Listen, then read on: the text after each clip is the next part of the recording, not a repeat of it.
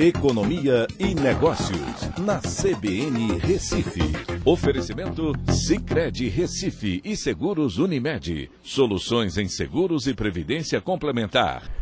Olá, amigos, tudo bem? No podcast de hoje eu vou falar sobre o Deutsche Bank, que é o primeiro banco a prever recessão nos Estados Unidos em 2023, após o aperto monetário que o Banco Central americano vai fazer. A inflação nos Estados Unidos não está cedendo, pelo contrário, está mostrando sinais de contínua pressão e o aperto monetário se intensificará ao longo desse ano, trazendo recessão nos Estados Unidos já em 2023. Esse foi o alerta apresentado pelo Deutsche Bank após analisar os dados atuais da conjuntura econômica americana.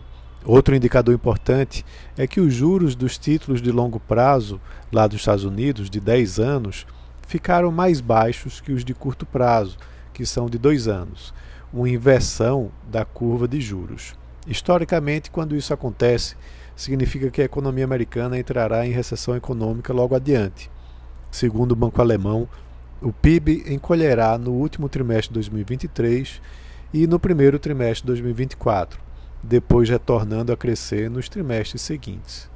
O efeito na economia será de convergência da inflação para a meta de 2,2% ao ano, mas gerando uma taxa de desemprego de 5% e com juros que chegarão ao patamar de 3,6% em seu pico já em 2023.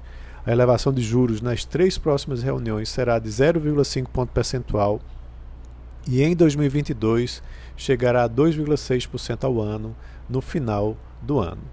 Além do aumento dos juros, a política monetária mudará para um quantitative tightening, que significa um aperto quantitativo, ao invés do quantitative easing, que era um afrouxamento monetário que vinha sendo, vinha, vinha sendo usado nos últimos anos para combater os efeitos da pandemia mas gerando distorções no mercado de trabalho, no mercado de ações e também pressão inflacionária, já que era muito dinheiro sendo despejado na economia americana. Os Estados Unidos ainda são a maior e mais importante economia mundial, e sua desaceleração trará impactos mundiais, com reflexo aqui no Brasil também.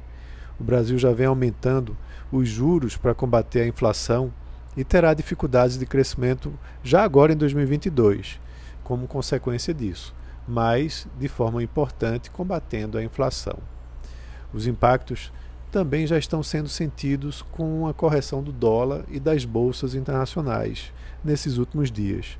É importante acompanhar de perto como o Banco Central brasileiro irá se comportar na próxima reunião do Comitê de Política Monetária, para ver se o diferencial de juros vai continuar alto entre Brasil e Estados Unidos, o que pode fazer com que o fluxo de dólares continue entrando aqui na economia brasileira.